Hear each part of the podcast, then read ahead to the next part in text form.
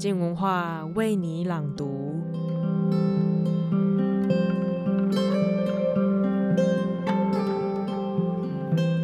在哪些情境下，你会因为拥挤而感受到不舒服呢？我们现在来想想一个情境：如果你正搭乘这一座办公大楼里的电梯，里头除了你，还有另外三个人，这听起来似乎没什么。但如果今天里头塞进了十五个人的时候，你会有什么感觉呢？本周王道环的专栏就要来聊聊人类独特的拥挤亲密行为。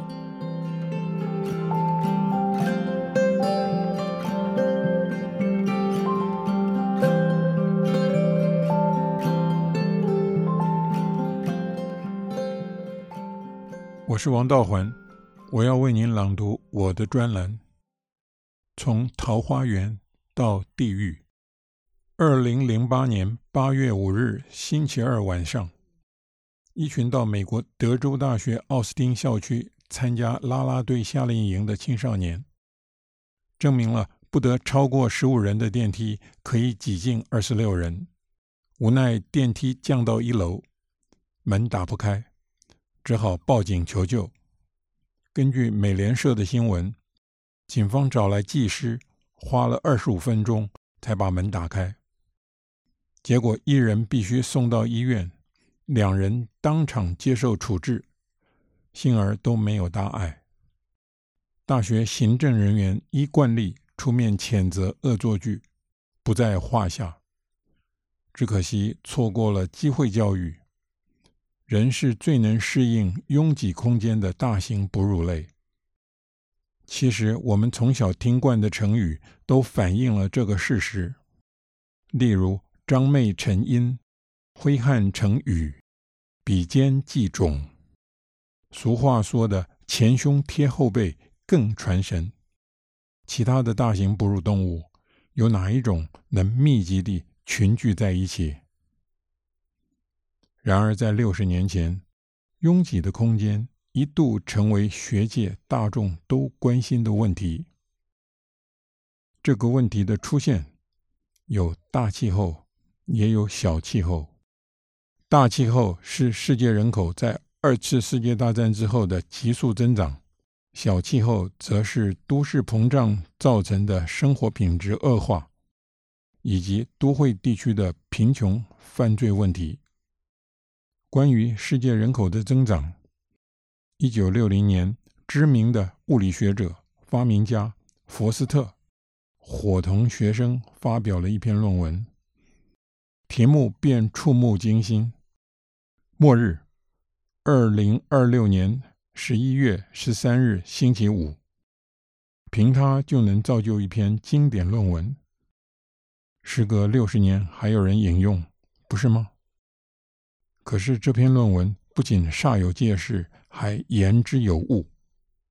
原来，佛斯特根据各种资料推算出过去两千年的人口增长率，明白指出，要是放任人口以同样的速率增长，末日一定会到来，而且很快。我们都知道，马尔萨斯是讨论人口问题的祖师，他很悲观。因为他相信，只有大疫、饥馑、战争、自然灾害，才能抑制人口增长。佛斯特指出，现在关于人口问题，流行的看法可分两类：一悲观，一乐观。悲观的人，不妨说是唯物的或本分的马尔萨斯信徒。叫人意外的是，佛斯特认为。乐观的人，尽管对科学技术抱持信心，仍是马尔萨斯信徒，只是他们是唯心派，因为他们怀抱希望，希望有一天不知怎的奇迹发生了，挡下人类奔向自毁的趋势。最有趣的是佛斯特对于末日的描述。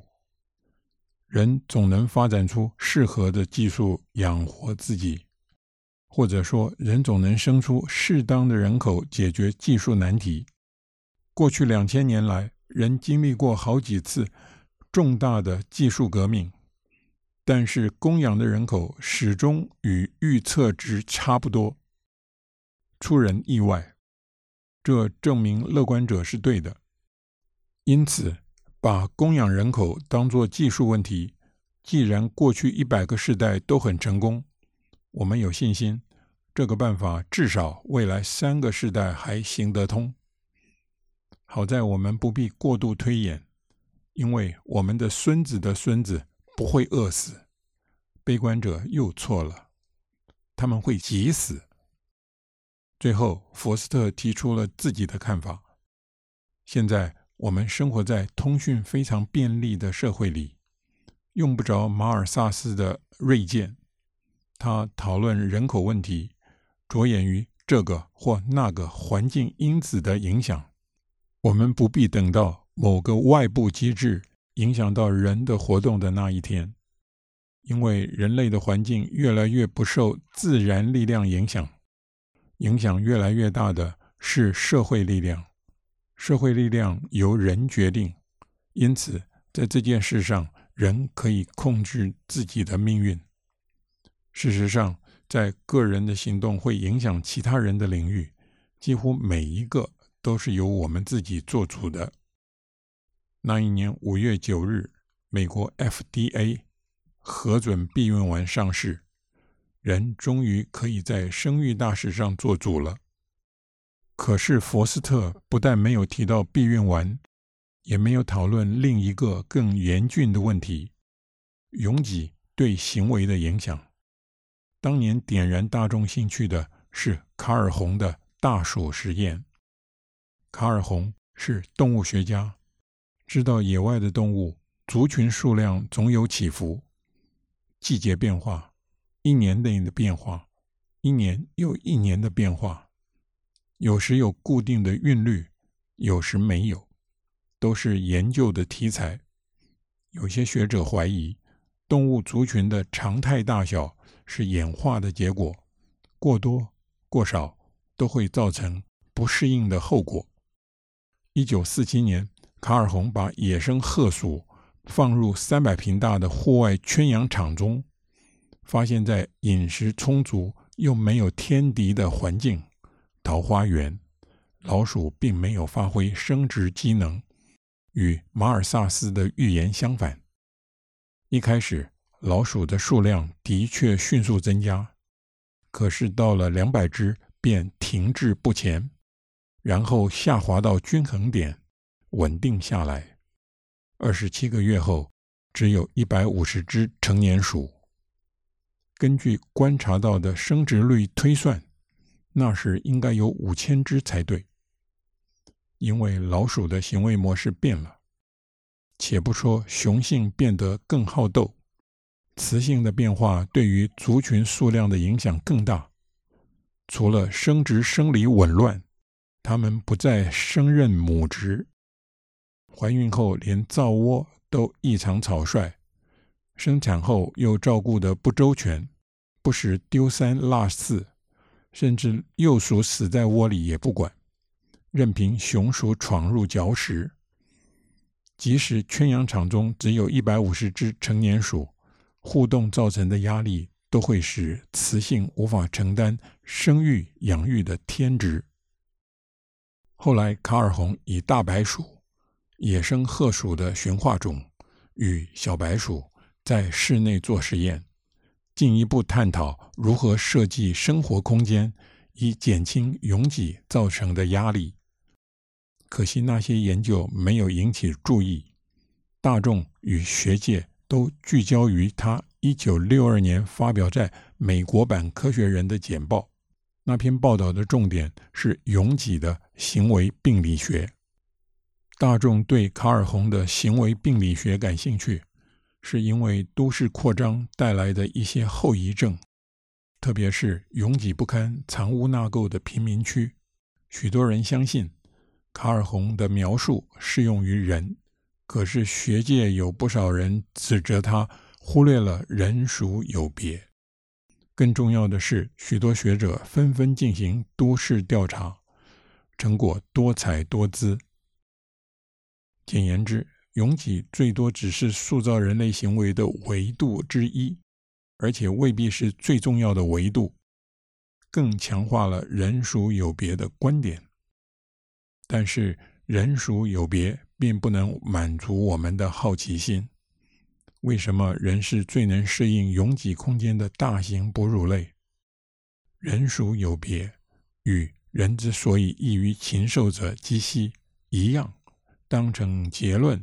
简洁有力，却不是论证。比较接近论证的是最近兴起的一个说法：人是自我驯化的动物，因此拥有一些驯化动物的特征，能够亲密地共享空间，是驯化动物的共同特征之一。人有驯化动物的特征，两百年前便有学者指出。达尔文注意到驯化动物有一些共同特征，视之为待解之谜。比较驯化品种与它们的野生同胞，很容易看出它们形态上、行为上都有差异。例如，家犬与野外的灰狼耳朵不同，幼年家犬都有下垂的耳朵，许多品种在成年后仍维持下垂。在野外。只有大象有下垂的耳朵。动物学家仍然不能解释驯化动物的特征组是怎么回事。二零一七年，西班牙巴塞罗那大学团队提出的证据显示，驯化动物与野生亲戚的基因组有差异。驯化动物有共同的基因组特征，人的基因组有那些驯化动物的特征。尼安德达人没有。以演化生物学表述这些发现，不妨说，拥有驯化特征的个人有较高的生殖优势，例如愿意与其他人亲密相处。或许自我驯化正是人文化成的真意。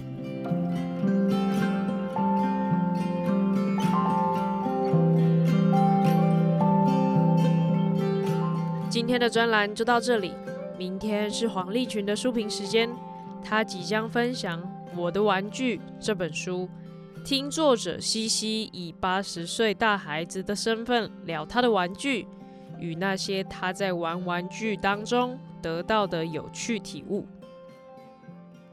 Hello，各位听众朋友，大家好，我是静好听的小编，感谢大家收听我们的节目。不知道各位对我们有没有什么建议，或是想要跟我们分享的事情呢？都欢迎到我们的粉丝专业静文化填写问卷，帮我们填写回馈，还有机会抽到静文学的新书哦！赶紧把握机会喽！